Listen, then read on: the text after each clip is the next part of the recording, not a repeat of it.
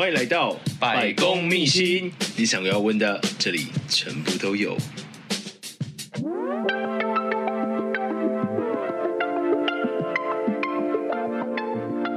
大家好，我是诗礼先生。现在跟大家宣布一则重大消息，就是我们百工秘辛的赖社群已经开张喽。如果想要更了解我，或者是想要跟我有更多的互动的，都欢迎在资讯栏下方点击我们的赖社群连接，加入我们的百工秘辛听友哈拉群。好了，接下来就进入正式的节目喽。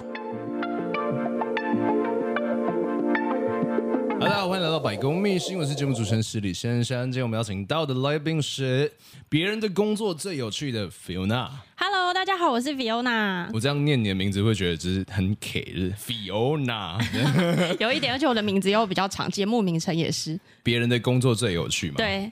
很多人会讲错会说什么别人的工作最好玩呐、啊，别人的工作 什么的。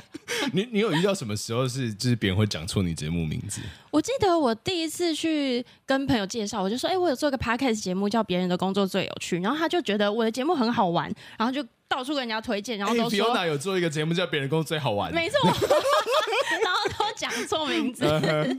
好，那别人的工作有趣是 Fiona 的节目，然后他跟百工秘辛的那个类型其实蛮接近的，对就是我们都在讲工作这件事情。没错、啊。然后其实那时候会注意到 Fiona 的节目，其实为什么你知道吗？是因为 Fiona 那时候上那个主页的那个精选。对对。然后那原本是我的档期。我偷走你的版位，对。然后那时候我超生气，说：“干，为什么啊？为什么他可以抢走我的版位？而且他还跟我很同职性。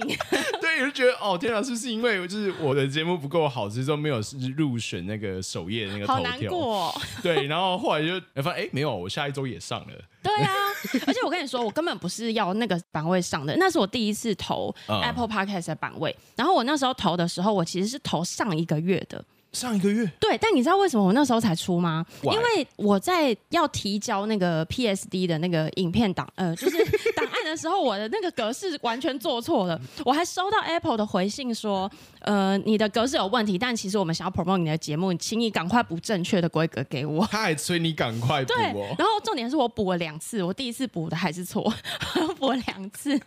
所以今天后后拖了一个月，然后过了一个月之后才真的上了那个头条。OK，真有趣。没错。OK，那今天就是要来聊做 Podcast 这件事情相关的东西。所以我想问说、啊、，Fiona，你在呃你的节目就是别人的工作最有趣，嗯，做了从什么时候开始做的？我是从去年大概五六月的时候开始做这个节目，Okay. 然后。好像是你，好像我好像比你多半年，对对，多半年左右，对对？嗯，我们英雄所见略同，因为那时候就觉得很想要尝试看看做 podcast，然后可是不知道要做什么主题，所以其实我很早就想要做 podcast，可是想主题又花了我大概半年多，嗯，所以我一直到去年中我才真的决定用职业来做。这个主题，然后想主题花了半年多。对啊，所以你原本有就是想想过想要做其他什么主题是什么？没错，我有。我一开始最早的时候，我找了我一个好朋友，就是我的节目第一集的那个来宾，他是我的死党。嗯、然后我找了他，想说要做 podcast，我们来大家都在闲聊，我们也来闲聊好了。好好我们那时候就做食物开箱，我们就想说我们用听的哦，就是做做看，然后录出来会是什么效果。就后来发现，你真的做闲聊节目的时候，你可能会录三四个小时，然后都不能用，你剪。集要花很长的时间才能让它变成一集节目，然后录了两集，我就觉得这不可行，完全不可能成功，太浪费时间了。对，而且重点是你你很难用叙述或者是让你的个性跳脱出来。为什么我要听你做这件事情？为什么我要听你吃东西？对啊，而且我又不知道什么味道。都一样。对，所以后来马上就觉得这个东西不能做。然后我后来也有想过，哎，是不是可以讲故事啊？或者是我是做行销公司的嘛？那还是说我做行销，就是比较专业的内容，或是做。广告的内容比较好玩，对，Why not？就是因为其实大部分人在做 Podcast 的时候，他们会跟他们的正职做结合，对，就是他们在做呃一个专业产出的时候，相对它是更有专业性的一些东西。没错，我那时候有这样想，可是我马上就推翻，因为我就觉得我的工作已经很累了。如果我今天做一个尝试性的副业，然后它又是行销的东西，我会觉得我一直在加班。OK，所以行销公司很累。这是 这是 hashtag。我就觉得我好像没有办法靠我的热情，因为我那时候原本在做 podcast，我就想说，一定是先做个半年、一年再看状况嘛。那也不可能马上赚钱啊。对，因为现在你真的要靠 podcast 赚钱，应该就是百灵果而已吧？就就没有，因为很困难。呃、podcast 它本身的就是分润机制其实是很不明确的。对啊。所以就是可以，一定是需要兴趣做支撑。所以我那时候才想说，好，那这个行销的路走不同。然后后来就觉得，那我对什么东西很有很有热情。我其实是还蛮喜欢工作跟职业。然后职业，我的想法啦，我等一下可以听听看你是不是因为这样开始做。你先说。因为我那时候想要做的是，我常常听到朋友的职业很好玩，然后我就很想要一直问他。可是，在朋友的场合，大家都在吃饭，你一直追问他工作是很失礼的一件事情。是等于说我有点太。冷落其他人，对，然后再加上你也不可能问的太细，然后人家会觉得你好奇怪，你问那么多干嘛？然后我就不想要成为这么没有礼貌的人，我就觉得那如果我真的开一个节目，然后我就可以正大光明的邀请他，然后也可以交朋友，那我会觉得这样子，我好像可以更有热情跟兴趣支撑我持续的做下去。对，蛮不同的，我觉得跟我的动机是完全 totally different。真的吗？就是呃，其实这已经是我第三个节目了。哦，第三个？对，这已经是我第三个节目。然后前两个节目都被腰斩，其实不是被腰斩，是我自己就觉得哦，算了，停更。哦，觉得一些状况。然后，所以我后来就觉得说，我不管怎样，我一定要自己一个人，然后可以一直产出，然后可以一直录下去的东西。一个人哦，就是只要有我在，这个节目就会在。哦，对。因为这之前就是我，反正就是有 partner，然后 partner 都有状况，对对，然后所以就后来就大家就没办法录，哦，对，所以就停了，对，然后就觉得说，嗯，不行，我因为这种东西，如果说像 podcast 这种东西，如果它不是持续产出，对，它就不会有后续的成效跟流量。没错，我觉得真的你要一直周更，然后你还要有素材，其实这是一件很辛苦的事情，对，所以我超佩服就是其他的那种。哎、欸，我觉得闲聊能够做到周更也很了不起。我也觉得，其实我一直很佩服闲聊的 podcast，所以搞不好我们也可以找闲聊的人来聊聊天。因为我他们有访纲吗？I have no idea，就是我没有问过其他的类型。真的好很好奇这件事情。Uh. 对，所以你在做了这样应该算一年半了，差不多。对，在这一年半的过程当中，就是。你觉得你在这一段时间的最辛苦的事情是什么？最辛苦哦，我觉得我刚开始就是我们上了那个首页版位的时候，你会不会觉得突然间被很多人关注？呃，会会，因为其实我原本的流量哦，你听了不要笑，你不可以笑。就是我原本的流量，就是每一集，就是我那时候已经撑到三十几集了。对对，然后因为我没有，就是跟哎三十几集很多哎，你是一开始就周更哦？对，我一开始就周更，因为我现在也才四十集，可是我其实比你多了半年，因为我一开始一直在双周更。对，就是一直在耍废。对，就是我一开始就已经在周更，然后我一直做到三十几集的时候，哈、哦，我没有上瞩目新品。对对，然后就变成说。那时候的流量大概每一集就是一百以内。对，我刚开始前十集也是差不多。嗯，对，大概要后面才会慢慢的累积起来。而且而且他刚开始是那种十几二十哦，然后那时候我还在看 我还在看他的后台数据，哦，然后我还很认真说哦，他们什么时候看的比较多啊？或者是哦，就是哪里的人看的比较多啊？就是他们的那个数据是什么？真的。然后就后来就是。就是后来流量有上来的时候，就觉得干，我那时候到底在看什么？对啊，我们那时候人那么少，根本不用分析这个。对，分析什么？没有什么好分析，它不是，它就本身就已经不是母体数据了。对，没错。所以那时候我就哦，好，就是会会很纠结。对。然后可是一直到真的上首页那一刹那，就突然觉得哦，好，我我是豁然开朗这样。哦，所以其实那时候你受到瞩目也是觉得很开心。就是这样、哦、，finally。我那时候就是觉得压力超大，那是我压力最大的时候，就是上首页，然后。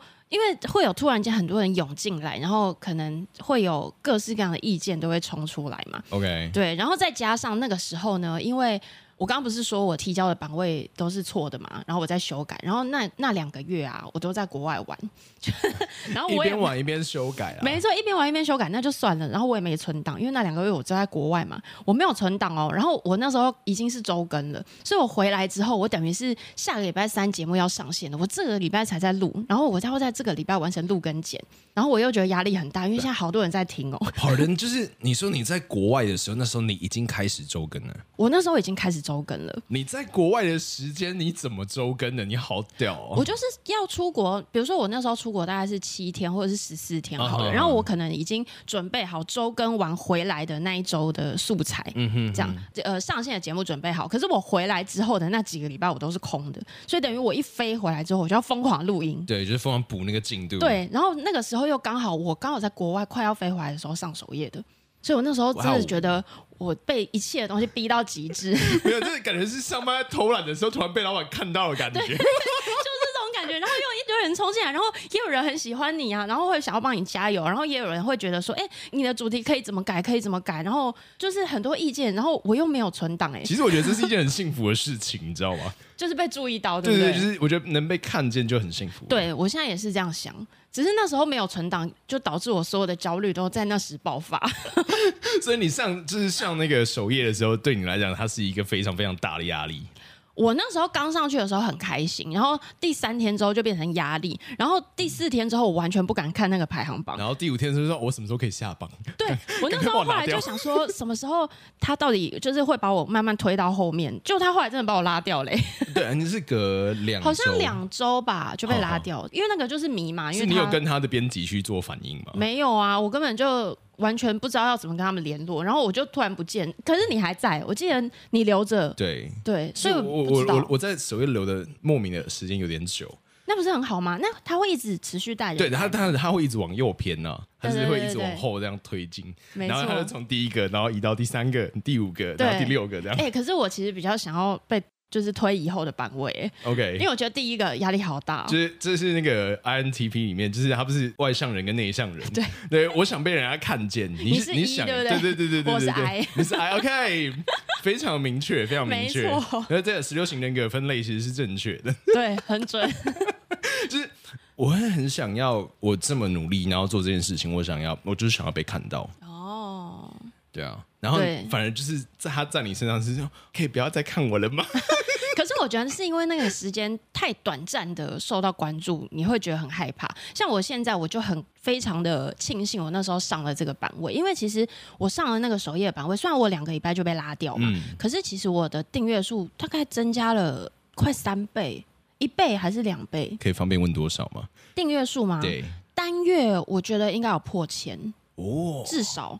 但是我没有后来没有一直去看它，然后我还有去看，就是我每天呃固定每一集的流量，然后好像也都比之前好了大概三倍四倍。OK，那比上之前我，我大概有就是十十倍了，因为原本的基数太小了。因为我那时候在那个总榜的排行榜被推到很前面，然后突然间有很多朋友就发现我在做这个，然后我也有。可能跟身边的朋友分享这个消息，然后那时候就真的突然觉得哇，好像梦一场的感觉，怎么突然间就跑到前面了？早知道是这样。这节目是可以随时唱歌的。可以啊，就是你想干嘛就干嘛。我们我们这是很 freestyle 的，好酷哦！你可以就是随时做你想做的事情。好，对啊，至至于后面会不会帮你剪掉，另外一回事啊。可以。所以你说那时候就是关注如雪片般飞来的时候，那时候你的下面有多了很多一些留言。对，就是你印象最深刻的留言是什么？就是很多留言，然后有好有坏。因为其实我不知道我会在那时候上首页嘛，所以我上的集数其实呃刚好那个时候新上的集数就会特别受到关注。对，然后我特别有印象的有很多支持我的，哦，而且那时候因为你没有库存。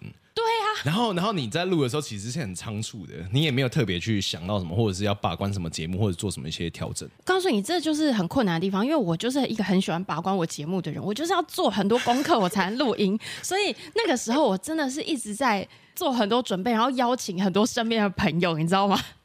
然后我又不能一直聊身边的朋友，我还要找那种很特殊的工作，所以还好。反正那时候就是一直加班度过了这个关卡。然后我那时候看到留言的时候，我印象最深刻的是有一个人很凶，他叫我不要再做任何职场相关的内容了。Okay, 我想说.他真的太凶了吧，我都不敢看。到底在凶啥？会，而且还会有人说，就是我觉得男主持人声音听起来怎么样？然后可是我们节目是我的节目，没有男主持人。对啊，根本没有男主持人。他应该是听到我的节目啦。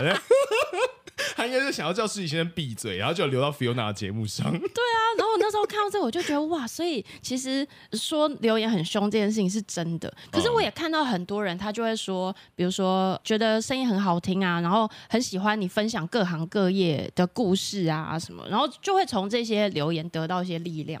OK。就是可能是我没有体验过的啦。你有好不好？你那下面都留言呢。好，那我下次再再做一集，那个是留言的一个专门的回复他们的一个时间。你会回复留言吗？我告诉你，我之前其实想做，但我又有点害怕。我我应该最近有打算想做。你做过了吗？我还没，我还没。那我问你哦，你是只回五星的，还是你全部都回？我应该会全部都回。真的？对对对，我应该全部都回。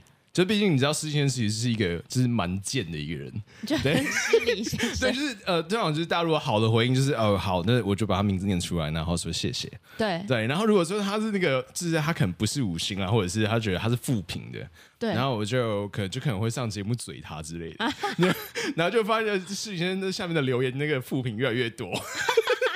我自己觉得我的节目是 peaceful 的节目，就是我很不喜欢那种剑拔弩张的气氛。我也不是一个很会酸人家的人，所以我就觉得要回留言这件事情对我也会有压力。所以其实就是其实百工秘辛跟别人的工作最有趣，有趣这两个节目是非常非常不一样的，风格很不同。你就听我们两个讲话就知道了吧？真的吗？就还好吧。好的，我们讲一个我们最大不一样的地方。对，你知道，就是大家知道，实习生在访问的时候是不做访纲的，从来都不做。对，就是呃，我曾经有拟过一份，就是我觉得应该在访职业的时候要问什么东西。对对，然后那一份呢，就是从去年用到今年，哈，全部都问同样的问题？没有。就是等于说那一份就变成我的节目主轴，对。对，然后他就内化成就是等于说哦，我会知道要怎么样去问他们这一方面的问题，哦、但是每一个人因为他们提供的东西不一样，对，所以我就会发展出每一集节目的。你说你有刚刚讲到说我每一集的风格都很不一样哦，对，因为我觉得你的个人特色很明显诶。个人特色的部分是指，就是比如说你主持啊，张狂的笑容，对啊，然后或者是人家讲什么，然后你就会聊什么之类的。我觉得就是感觉出来你的个性是很跳出来的一个人。因为我一开始在做那个节目的时候，我就觉得我不是这种个性的人。我一直到做到十几集，我才觉得我好像比较会跟人家聊天的那种感觉。Uh huh. 好，就是刚为什么会讲到访纲这件事情？对，因为 Fiona 是一个非常认真做访纲的。对，来，我们可以跟大家介绍一下，就是 Fiona，你这个节目的流程是什么？好，但是我不是一直都这么做的，我大概是今年才开始这么做。我以前呢也是大概想好我想问什么问题，我就会邀请来宾来。可是我后来就发现，有一些来宾他可能。有想要讲的事情，可是可能我对这个职业不够了解，就变成他没有办法说出他真正想要说的话，或者是我们录完了之后，他才想到啊，有些东西好可惜他没有讲，所以我后来就改成我都会，比如说我今天要访问施礼先生，我就会先约他出来，然后可能花一小时的时间，先跟他聊他的工作，或是。他想要聊的内容，或是我对他好奇的事情，然后之后我会再把这一小时的内容整理成访纲，然后再拿给他，我才会再约录音。对，所以他就已经完全先知道说你那一天录音会问哪些东西，这样。对，就是我会告诉他，然后可是当天当然真的录音的时候也是会即兴发挥，或者是可能顺序会调换，然后他当天有新丢出什么梗，我们还是会聊，可是会让他知道说，就是他想要讲的东西一定都可以讲到，然后我想要问的东西有这些，然后如果可以的话，你也可以想想看你想要分享什么故事？OK 啊，我已经有点就是开始晃神，想睡觉。不是，就是这个过程也太繁琐了吧？真的，所以其实我觉得要做专访周更一集的时间成本很高哎。No No No，对啊，就是可能也我也是因为周更压力，oh. 然后再加上就是觉得哎约访来宾这件事情，他不可能一直出来跟我就是可能两三次的见面。对对，我就觉得那不如就是尽量把那个准备时间。压缩越多越好。对，呃，就是我们见到面，我们聊什么就是什么。哎，可是那我问你一个问题哦，你有没有曾经有访问一个嘉宾，然后他聊的东西跟你想象的不一样，或是你有点不满意？那这时候你怎么办？其实会。对吧？会，好，我们都不要说哪一集。没有，没有，当然，当然，当然，当然，当然，就是他讲的东西，如果就是有些时候啊，就是不一定每个人都可以对到频率。对啊，对，那我可能有想到梗啊，然后想要就是突发奇想，然后发生奇袭的时候，然后别人不接招，对，然后就很 好吧，那个剪辑师帮我剪掉，就这样。可是那这样，你会不会觉得那一集，比如说你邀请了这个职业或者是这一个人，然后他没有分享出你觉得他可以发挥的故事，你会不会觉得很可惜？嗯，或是像这种状况，你通常？故事基本上不会，就是等于说他那一集内容一定会包含到他的职业跟他的背景。对对，就是这是我节目的呃每一集都一定会有的东西。对，那至于每一集好不好笑啦，效果多不多啦，对，就只能看现场临场了的反应。哦，对对对，那所以就算他没有接招或者觉得哎不好笑啦，那可能那一集偏闷啊之类的，那就还是会放上去。嗯，对对对，就是就 that's it，就是可能他就是会露出这样成果的人。哦，哎，可是你不会觉得压力很大吗？压力很大吗？你说哪一部分？因为像我有时候有一些集数，我自己心里会觉得，哦，好像没有让来宾发挥到百分百，或者我们自己没有发挥好的时候，我每次要上线的前一天在排程啊，我都会觉得压力超大。我那天晚上会睡不好。其实会，其实会。对啊，就是，就是我曾经很纠结某一集要不要上线，对，然后就一直纠结到就是好，反正上线日期到了，就这样吧。没有库存还是得事后不理这样。尽量不要去管后面，这样。对对，就是那时候啦。Oh. 对，可是我觉得后来就是到现在的话，就变成说，我就在节目上尽我最大的努力。对对，就是好像我们也只能这样。对，也只能这样。我后来就是因为之前发生过几次这样的事情，我就一直在想，我到底要怎么样才能改善这个流程，然后让节目可以更顺畅，所以我才开始做这件事情。嗯哼，要不然我其实在我觉得可能三十集之前我是没有这样做的。哇，那你这样做一集节目，你要首先约来宾出来喝咖啡。对，但线上会议也可以啦。哦，线上会议也可以。但就是大概有一定要有一个小时的时间是 pre meeting 讨论这个东西。实际节目录制的时间大概多久？我其实一个小时多就一定可以录完诶、大概一个半小时内绝对可以。所以我觉得时间成本光这个 meeting 加上录应该是三个小时以内。嗯，你还忽略一件事情，你还花了时间做访纲 啊？访纲你的访纲会做多久？不一定，有时候很有灵感的时候。就是你真的对他的故事很有共鸣，我觉得就很快。但是我觉得至少一定也都要半小时。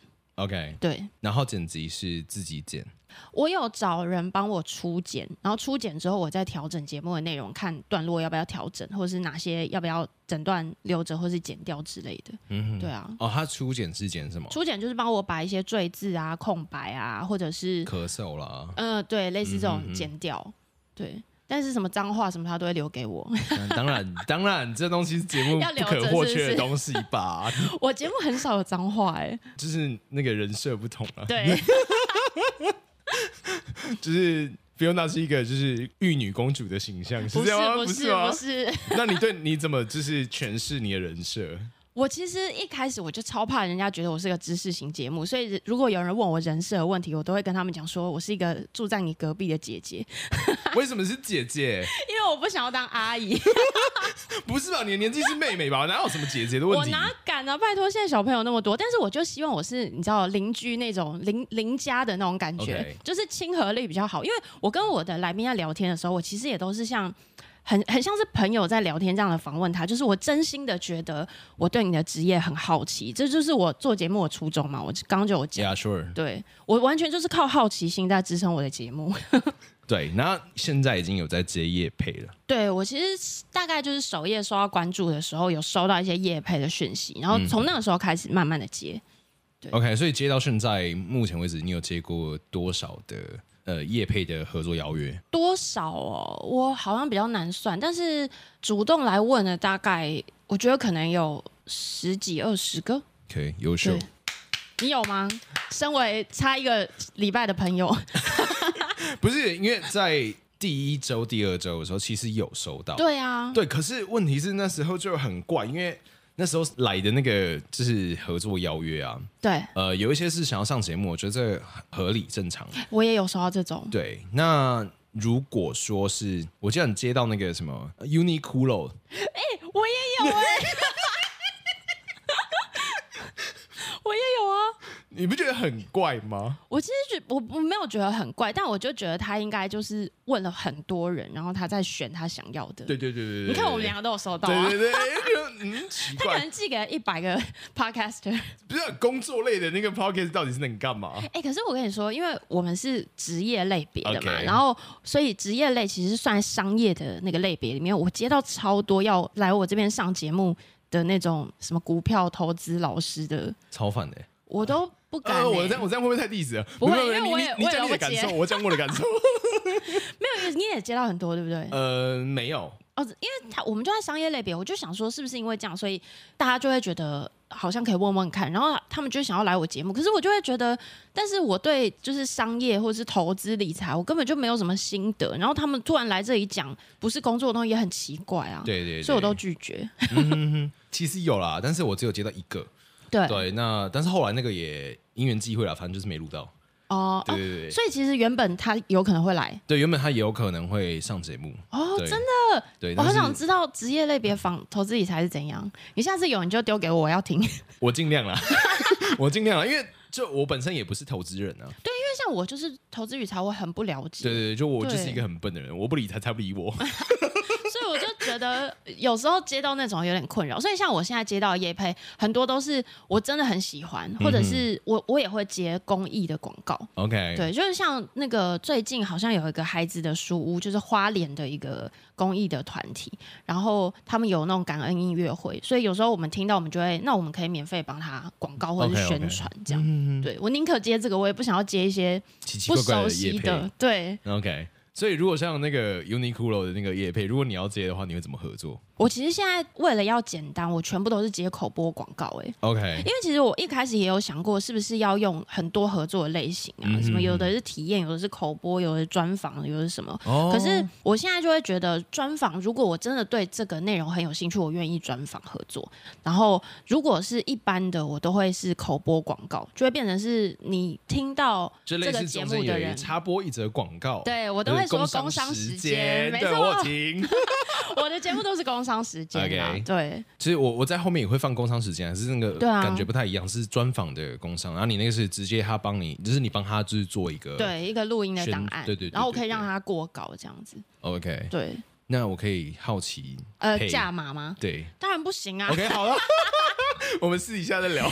对，我们私底下再聊。但是我我可以偷偷告诉你，就是我有随着流量呃调整。Uh, of course, of course。我觉得这就是。自媒体的性质，对啊，对，就是呃，毕竟自媒体它代表的就是现在就是流量为王嘛。我觉得你必须要有流量，他才会愿意付钱。嗯，那当然，你流量高之后，你自己的身价也会相对的看涨。对啊，对，嗯，只是看你做多跟做空的部分了。但其实我 我必须要说，我觉得 Podcaster 广告费在目前好像还是被低估的状态。我觉得是，因为其实我自己觉得我。的听众的粘着度很高，然后他们其实订阅了之后，他们几乎每一集都会听，然后他们每一集也都听很久。像我的平均完听率大概有百分之六十到七十，哎，那这样算多哎？对，你你可以公布你的吗？应该是在五十到六十左右。对，我大概是六七十趴，所以其实我的节目的长度大概都是在一小时或者是五十四五十分钟。哦，你的节目哦，对，都都都相对的比较长哎。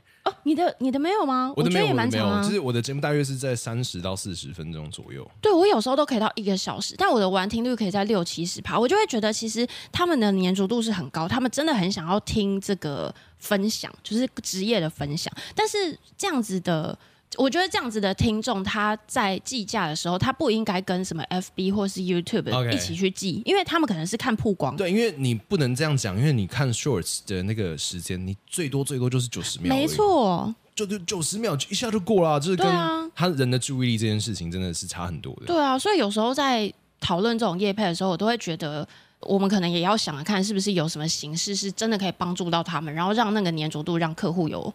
感觉就是真的有效，不然的话，我觉得 Podcast 要开很高的价，我觉得还是很困难。这真不愧是我们行销公司，满心都是钱吗？没有没有，不是不是不是满心都是钱。我觉得你很会抓到，就是什么样的点，就是它真正重要的地方在哪里。因为我很喜欢看数字，因为我的工作我在行销的时候，我就是计划出来的，所以我做的就是数字的分析。就比如说客户今天的广告，然后它出来了，我我们要从报表里面去看。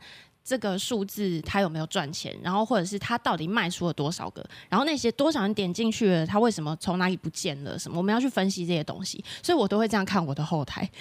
切，那个等下节目结束之后，我可以约我来帮你分析一下。呃，要怎么去追踪那个数据这件事情，真是非常笨拙的。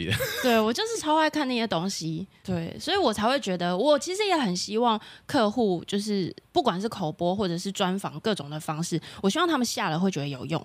所以如果可以有更好的广告形态，我真的是觉得会很好。你说在做 podcast 的一年半的时间里面，嗯，其实你有觉得说，哎，在反而是最受关注的时候，是让你最困扰的时候？就是那段时间突然觉得压力暴增，可是我.我现在无法分辨压力暴增是因为被关注还是因为我没库存。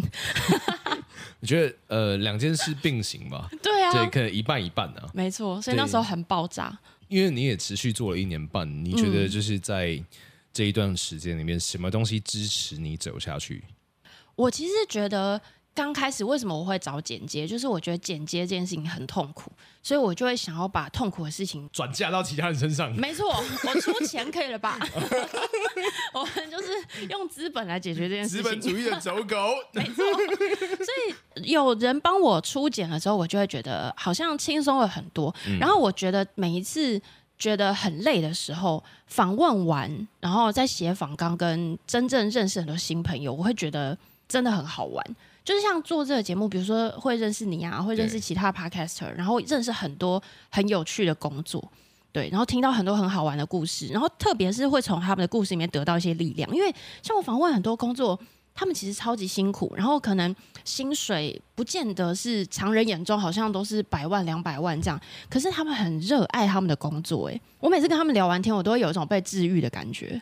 哇哦对，所以其实痛苦是比较出来的。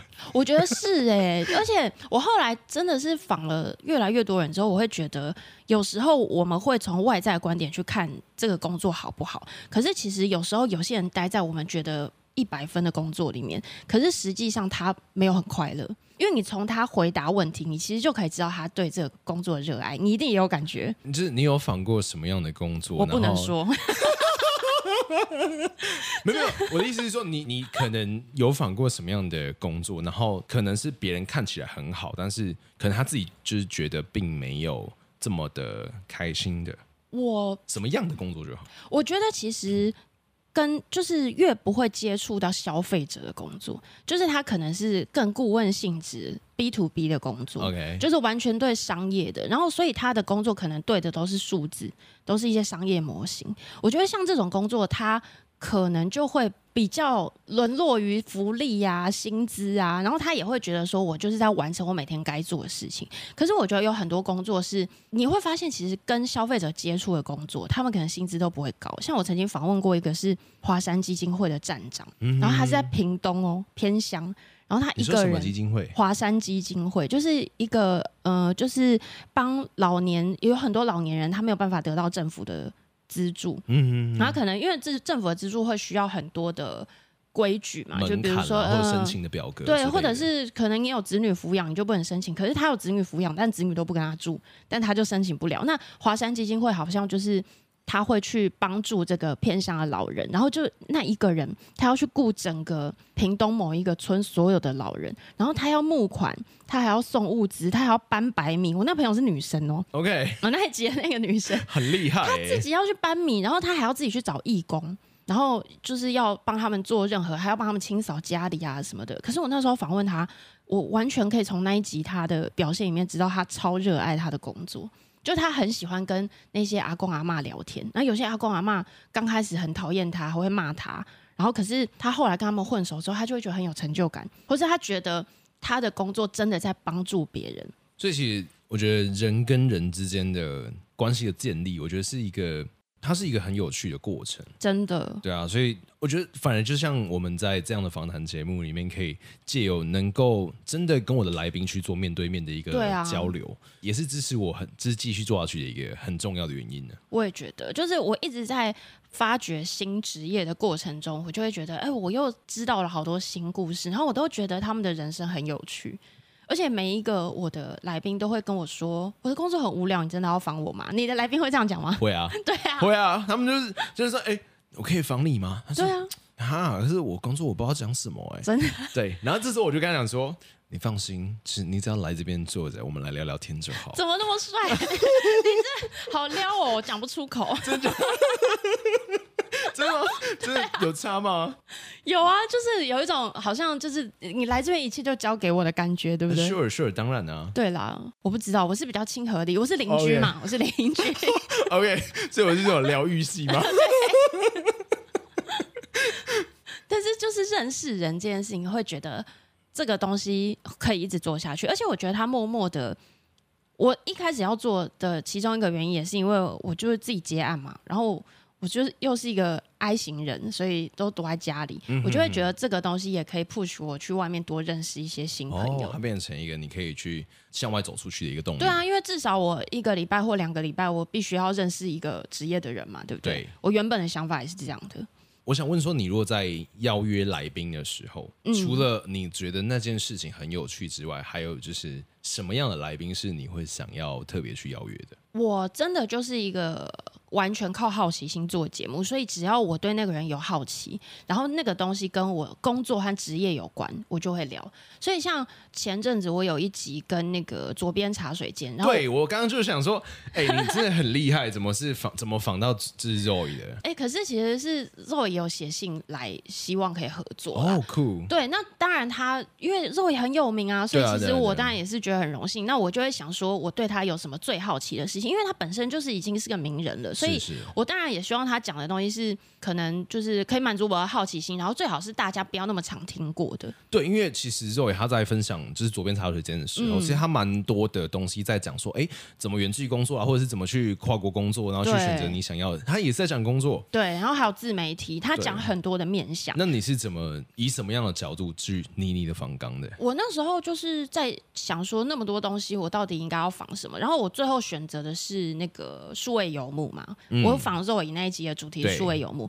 然后为什么？是因为其实我对数位游牧本身就很有兴趣，可是我没有做过这件事情，所以我就会很想要知道说，那既然 Zoe 做了这么久的数位游牧，那他是不是有什么进程啊，或者是他曾经有遇过什么经验谈，可以跟我们分享？然后或许他跟我分享的时候，果然我那时候听完就有很多跟我想象不一样的东西，那我可能也会想说，是事后我是不是也可以试着做数位游牧看看？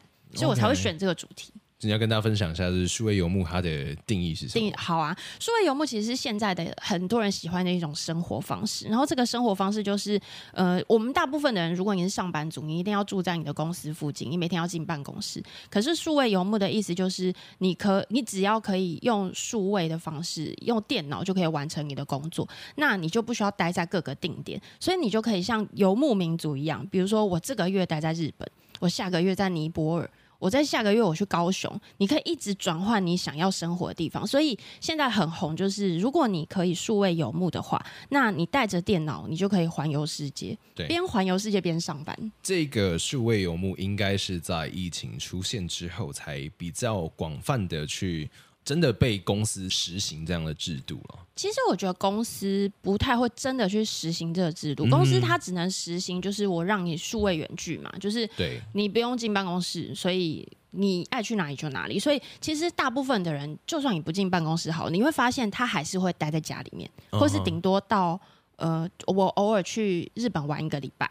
顶多只能这样子，可是我觉得数位游牧如果更严格一点定义，是他必须要待在一个陌生的地方，然后一个月，或是甚至更久，而且他也有可能是像我那时候访问肉姨，肉姨是更高端的玩家，他去印度或是哪里的时候，他是没有定点的哦，他是可能三五天他就要换住所，哎，但是这个过程当中他还可以边工作边生活，很猛哎，对啊，我觉得这很厉害，所以我那时候很好奇，我就很想要问他，然后我也会很好奇是像我很喜欢印度。我超想去，可是大家想到印度是不是就是危险？嗯，kind of。因为你刚刚挑眉，我有发现。可恶，这么细微的表情都被你发现了。所以那时候我，所以我就会想要问他，就是那你去那些地方的时候，有没有安全性的考量啊？那要怎么办啊？有没有什么要小心的地方？所以像这种小细节，如果你好奇，我觉得可以整理起来成一集，你就可以去问他。酷。对。所以它其实跟 work from home 有很大的一个差别。其实 work from home 就是你不进公司，但是你就是待在家。对，我觉得数位游牧比较是一个公司没有办法决定。就是当你今天是一个自由工作者，如果你今天是 SOHO，你本来就是接案，嗯、其实你可以选择你要不要做数位游牧。只是我觉得不是每个人都会去选择这样的生活模式，因为它其实也会有跟你的很困难的地方有，有关了。对啊，你喜不喜欢就是一直在改变你的生活环境？对。而且也有很多人，他出国的时候，他就是想好好玩，他根本不想要工作啊。对，就是对啊，干嘛要带着工作到处去玩？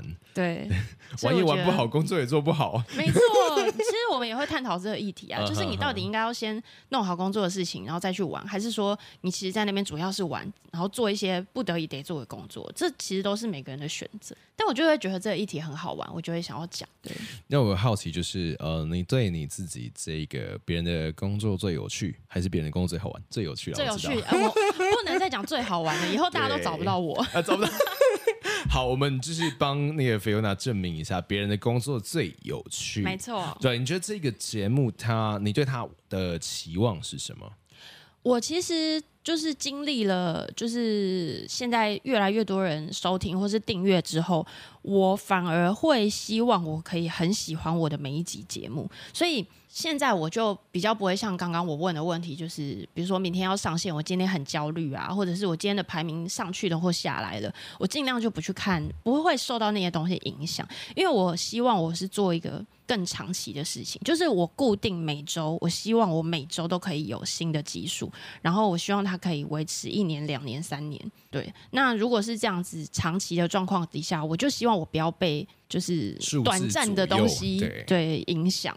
所以我是希望它可以长期存在啦。嗯，对。所以第一个目标是长期，我觉得是哎、欸。嗯哼哼。嗯，好，其实就长期其实就已经是一个非常、啊、非常困难的事情。其实我觉得要维持周更不断，本身就已经是很难了。你又在希望想要维持节目的品质，因为你想想看，每一集的节目，我们刚刚有讲嘛，什么防纲啊，你还要 pre-call 啊什么的。就是 Fiona 的时间成本是非常的贵的。对啊，然后因为这个东西又赚不了什么钱，我们还有正职的工作。OK，所以很辛苦。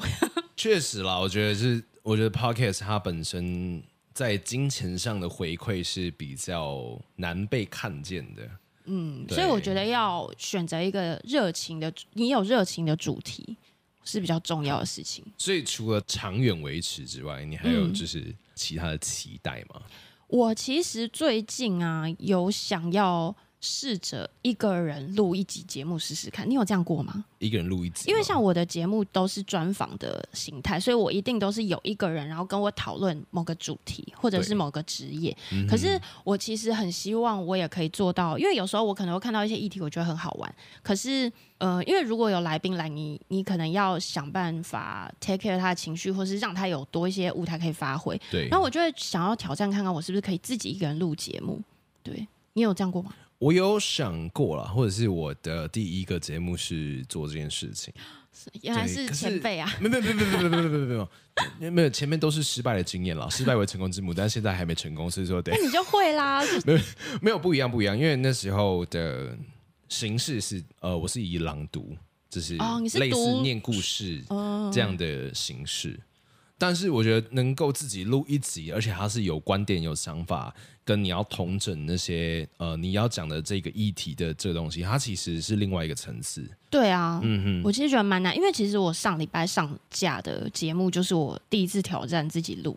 然后我那时候也是前一天晚上睡不着，刚刚的情况。可是因为我就会觉得怎么办？到底要不要试？还是我拿一集库存来上？上架的时候，然后你前一天睡不着，这样。对啊，就是已经决定要上架，但是我就一直在想说，到底要不要上？还在一直考虑这件事情。但反正最终还是上了。然后我上了之后，目前也觉得还算 OK，目前看流量也还算 OK，所以我就想说，我我还是希望我可以有这个能力啦，因为这样子我的。节目就是不只是专访，然后我可能可以讲到的议题就可以更多，就比较多元有趣。然后如果我没有库存的时候，我也可以马上录。OK，这是重点啦，是重点的。我觉得，我觉得因为库存对周更来讲是一个非常重要的事情。对啊，对，就是像我自己本身的话，我在录节目的话，我大概会准备多一个月的库存，好多哦。对，我一个月四集哎。对对对对对，哇！我会预录，我让自己有就是这样的空间。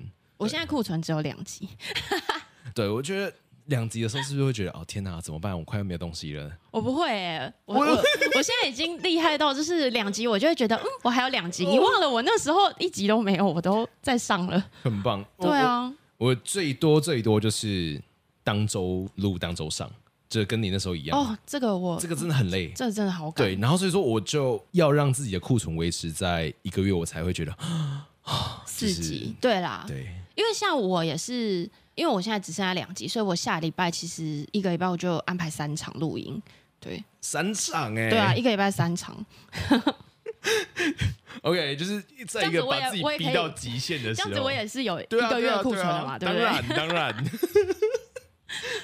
所以就是你觉得 Podcast 这个东西啊，就是我们现在开始来对 Podcast 指手画脚了，真的，就是你我们可以吗？可以啊，Sure，我觉得因为毕竟。使用者跟创作者都算是跟 Podcast 有接触的，就是你对 Podcast 有什么建议？Podcast 有什么建议？就是对于这一个 App 或者是这一个平台，你有没有什么看法或想法？我其实觉得现在我自己在做这个 Podcast，我觉得有点困扰的问题就是我们刚刚讲的留言，因为像 Apple 它有留言，我们都会去看嘛，它有个评分机制，对，可是那个机制其实很难找。就是一般人很难找到那个评分的地方，然后再来就是他评分了之后，其实我很想回复，可是我们没有办法直接回复。对，我其实很希望他的回复可以让我们可以回，那要不然我们就只能在节目上回，那我们也不知道他有没有听到，或是 IG 上回他有没有看到。对，所以我觉得 Apple 不能回留言有点麻烦。然后像很多什么 Spotify 啊那些各地都会有留言，但都不能回啊。对啊，我觉得。这个我希望他可以回留言了。对，我觉得就是这是 Podcast，我觉得用起来就最 K 的地方。对啊，就是第一是因为他各集节目下面没有单独的留言区。对，然后再来是他每一个留言区，我还不能用我就是自己的方式，然后去回复我留言在我节目上的人。就是你在 Google 地图上，然后收到一个五星评论，你可以回答说谢谢你的光临吗？就是如果说你自己有店面的时候。对吧？嗯，对啊，你可以回复说哦，我是这个店家的游泳者，所以我可以，就是去回复说哦，谢谢你的就是赞美。对，但是如果他今天给你留一星留言啊，留留个负评啊，然后就在那边，然后像 Podcast 你还没有办法直接回复他说哦，你些公阿小。你吵架，原来是这样吗？那这样不是很好吗？我觉得其实黑粉也是粉啊。对，我其实觉得有道理，黑粉也是粉。对啊，就是黑粉也是粉啊，它也是增加你在用户使用这个 app 的一个时间啊跟长度啊。你好适合成为名人哦。啊，说那个养黑粉的部分吗？对，养黑粉，那可能是因为现在黑粉不够多了。你好强哦。对啊，就是我觉得能够。留言真的是没有办法直接回复，我觉得很对，我觉得这是最需要改进。尤其是你在接到就是那个复评的时候，他那集复评的时候，叫你不要再讲职业有关的工作，我根本不知道他讲的是哪一集。对，就是哈，就是 What are you talking about？我就真的是一头雾水，就是如可是有一些批评啊，他是会真的很有建设性的告诉你为什么的，这种我就会觉得很棒。嗯、对对，可是像这种没头没脑的，想跟他讲说哦，很谢谢你的建议。对，然后就是也许可能我会在节目上，然后做一些什么什么样的调整，然后也请你就是继续关注我的节目，或者是看到我的改变。对啊，因为我也会希望他知道说，哎，我们有看到你的建议，然后我们真的可以调整。那可是我们就没有办法传达给他。OK，好，那我希望我们 Podcast 平台听到我们的心声。对，拜托你们做一下。对啊，就是因为我觉得留言回复对一个身为 Podcast 的一个制作人是非常重要的动力来源。对，就不管你是支持，或者是你提出了一些批评跟建议，对，我觉得它都是能够调整我们节目去跟呃所有的听众去更接近的一个方法。对啊。我觉得比较温暖的留言很多都是 IG 来的，你会不会？会啊，对啊，就是、都是听众，然后听完 IG 私讯有接触到都在 IG。对，我就会觉得我的 IG 那边好温暖，然后我到 Podcast 那个我都很害怕。You're so cool。对啊，就是这可能是在 Podcast 目前。我遇到了，可能是我遇到，还是我我没有遇到更多这样？不会不会，你遇到够多了。那那所以就是除了在就是这一点留言之外，你还有对 Podcast 有什么建议吗？其他我好像还好哎，因为其实我觉得现在这个族群就是偏小众，可是我觉得这一群人是含金量很高的人，然后他们是更愿意主动搜寻新资讯的人。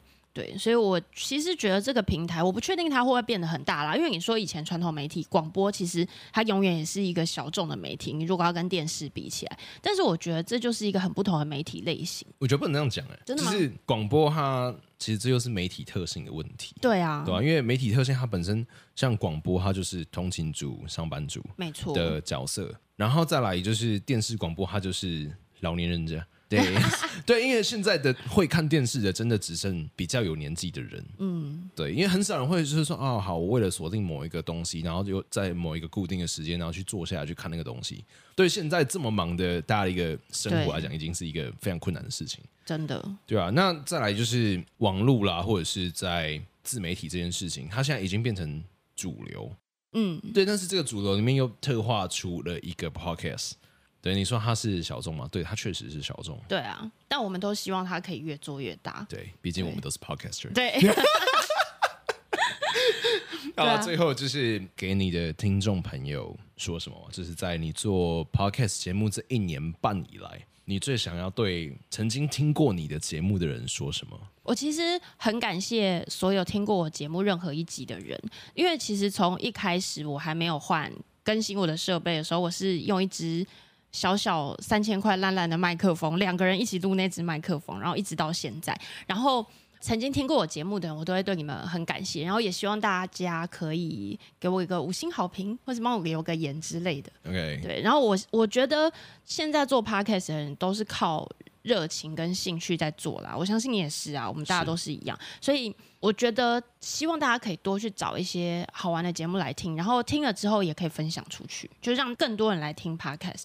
就因为其实，在现在啊，其实 Podcast 它没有什么节目审查的机制。对对，就是它不像 YouTube 上面会有什么黄标啦，或者什么东西，然后就取消你的盈利啊。嗯、因为它现在是呃没有盈利的，所以它相对的，就是等于说它创作的形态是非常多元的。对。然后他们讲的主题啊，讲的内容，因为它没有审查机制，所以它是非常的百无禁忌的。对啊。对，所以就是大家可以去多去发掘一些好玩啦、有趣的一些节目，然后来去。